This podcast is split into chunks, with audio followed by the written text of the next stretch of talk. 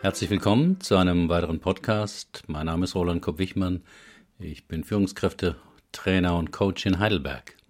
Das Thema heute: sieben Tipps für Schüchterne, um eine Präsentation oder Rede zu halten. Wie sie präsentieren, fast ohne Angst und Nervosität. In immer mehr Berufen gehört es heute dazu, vor Mitarbeitern, Kollegen oder Kunden etwas zu präsentieren. Für viele Menschen ist das ein bisschen aufregend, aber gut zu schaffen. Für Schüchterne und Introvertierte ist es ein Albtraum. Sie haben alle möglichen Katastrophenideen, befürchten einen Blackout oder Gedächtnisverlust, haben Angst vor sarkastischen Bemerkungen oder dass Teilnehmer nacheinander den Raum verlassen. Eine Woche vor der Präsentation schlafen sie schlecht, haben wenig Appetit. Die Nacht vor der Präsentation erleben sie oft in nackter Panik. Wer introvertiert, schüchtern ist oder sich als wenig selbstbewusst erlebt, hat mit einer Präsentation oder Rede größte Mühe. Auch ein Seminar über Rhetorik ändert da zuweilen wenig. Auch ich war, als ich vor vielen Jahren mit Vorträgen anfing, sehr aufgeregt. Und auch heute signalisiert mir mein Pulsschlag in den letzten 30 Minuten vor dem Vortragsbeginn, dass das Sprechen vor großen Gruppen für mich keine Routine ist. Doch habe ich im Laufe der Zeit mir einige Techniken angeeignet, mit der ich meine Aufregung im Zaum halte. Erstens, riskieren Sie, ehrlich zu sein. Früher versuchte ich bei Vorträgen meine Aufregung zu überspielen und war mir auch sicher, das gut zu können, bis ich eines Tages einen Mitschnitt eines Vortrags hörte von mir.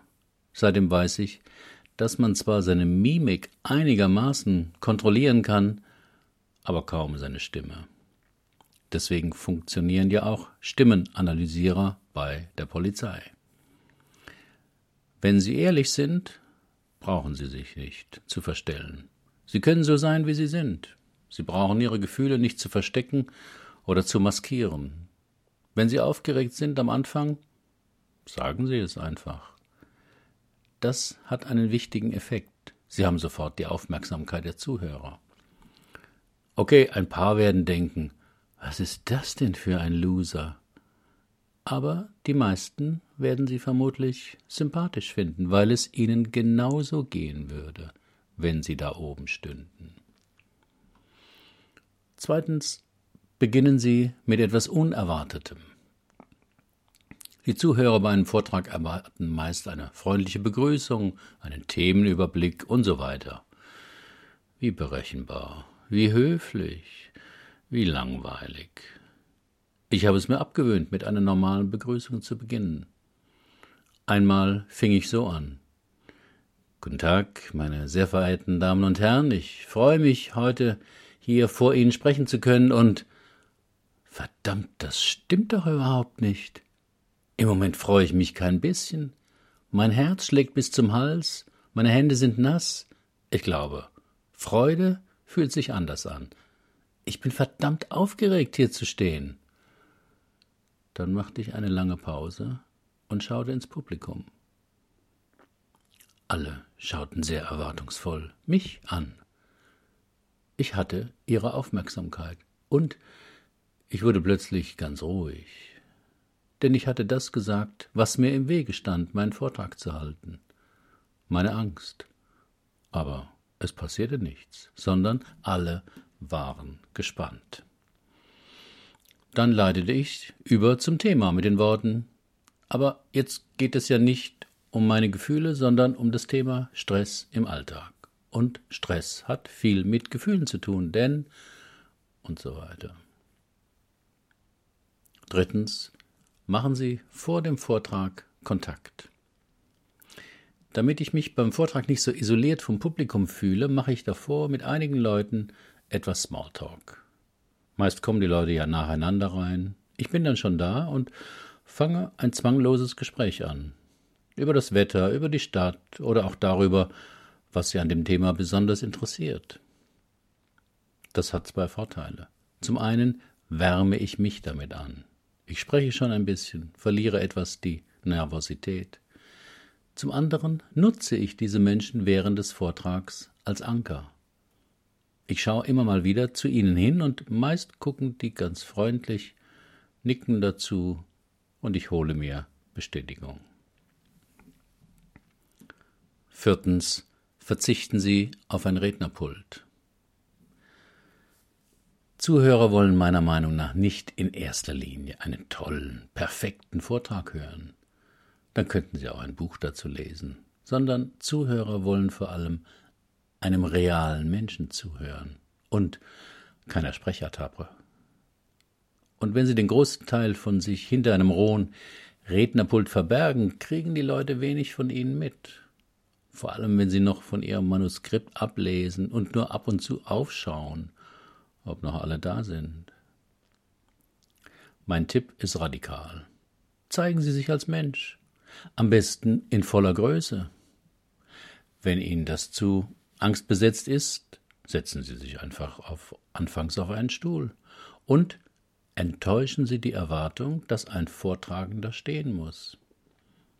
Wenn Sie da gut, dazu eine gute Überleitung finden, umso besser. Zum Beispiel, dieser Vortrag geht über Innovation. Deshalb sitze ich hier vor Ihnen. Denn ein Vortragender, der sitzt, ist ungewöhnlich. Und Innovation hat viel damit zu tun, das Gewöhnliche zu vermeiden. Fünftens, machen Sie Ihre Hausaufgaben und vergessen Sie sie. Natürlich sollten Sie auf Ihr Thema gut vorbereitet sein, aber wenn Sie zu sehr an Ihrem vorher ausgearbeiteten Manuskript kleben, wird Ihr Vortrag wenig lebendig. Lebendigkeit ist aber wichtig. Ihr Vortrag soll nicht klingen wie eine Aufnahme vom Band, bei der alle Fehler rausgeschnitten sind. Machen Sie sich Stichpunkte und reden Sie dann drauf los. Sie kennen doch Ihr Thema. Mit Sicherheit besser als jeder im Publikum. Reden Sie drauf los. Und wenn Sie mal den Faden verlieren, siehe Punkt 2. Seien Sie ehrlich und sagen Sie einfach, jetzt habe ich den Faden verloren. Das kennen Sie bestimmt. Man weiß genau, was man sagen wollte, und schwupps ist es weg. Was machen wir jetzt? Wo war ich gerade? Das letzte Beispiel bringt mich zum nächsten Punkt, der wichtig ist, für das Publikum und für Sie. Sechstens, sorgen Sie für Gespräche. Kaum jemand kann länger als 20 Minuten konzentriert zuhören. Ihr Publikum auch nicht. Es braucht eine Abwechslung. Deshalb gibt es Pausen, wo Menschen aufs Klo gehen können, etwas trinken oder essen, aber vor allem sich mit anderen unterhalten können. Nehmen Sie also dieses Bedürfnis ab, nach Abwechslung ernst und geben Sie dazu Gelegenheit, während Ihrer Präsentation oder Ihrem Vortrag. Stellen Sie Fragen. Die Frage sollte zu dem gerade behandelten Thema passen. Sie sollte möglichst einfach sein, sodass fast jeder etwas dazu sagen kann, und warten Sie auf Antworten. Falls sich niemand traut, trauen Sie sich und gehen Sie direkt zu jemandem in der ersten Reihe und sagen Sie freundlich zu ihm, und was wäre Ihre Antwort? Machen Sie eine Übung. Wenn Sie Ihr Publikum etwas erleben und mittun lassen, das zu Ihrem Thema passt, wird sich das besser einprägen. Ein Klassiker ist die Aufforderung, die Hände zu verschränken und dann die Position der beiden Daumen zu verändern. Ich bevorzuge Aufgaben oder Fragen, die jeder für sich still allein behandeln soll. Dadurch erreichen Sie jeden. Beispielsweise, wenn Sie einen Geschäftsbericht vorstellen, was schätzen Sie, wie das Ergebnis bei X aussehen wird? Und bei Y? Wenn Sie über Kreativität sprechen, was ist nach Ihrer Meinung die kreativste Idee der Menschheit gewesen? Wenn Sie über ein Projekt berichten, woran scheitern Ihrer Meinung nach die meisten Projekte? wenn Sie über eine neue Verkaufsstrategie reden. Irgendwo las ich mal, Verkaufen ist wie Liebe. Was wäre Ihr Vergleich? Verkaufen ist wie. Und wie begründen Sie das? Denken Sie doch bitte eine halbe Minute darüber nach. Und sorgen Sie für Austausch untereinander. Meist würde es zu lange dauern, wenn Sie die Antworten des Publikums jetzt einzeln abfragen. Und wenn mehr antworten wollen, als Sie Zeit dafür verwenden wollen, gibt es leicht Verdruss. Besser fordern Sie Ihre Zuhörer auf, die Antworten, Meinungen oder Erlebnisse mit Ihren Nachbarn auszutauschen. Seien Sie hier freundlich, direktiv. Ich möchte gern, dass Sie sich jetzt Ihrem Nachbarn zuwenden, ihn freundlich anlächeln und zwei Minuten miteinander austauschen, was Ihnen gerade eingefallen ist. Noch besser ist es manchmal, dies in Kleingruppen zu tun. Bitte bilden Sie Dreier- oder Vierergruppen, gern auch mit den Zuhörern in der Reihe vor oder hinter Ihnen, und machen Sie das jetzt. Danach ist die ganze Atmosphäre im Saal meist wie verwandelt. Es ist nicht mehr ein Vortragender, der Zuhörern etwas erklärt, plötzlich ist es einfach ein Raum mit Menschen, die sich engagiert mit einem Thema befassen. Es ist der Facebook-Effekt. Der siebte Tipp arbeiten Sie mit Schock, Überraschung und Humor. Ihre Zuhörer sind nicht in erster Linie an Ihren Informationen interessiert.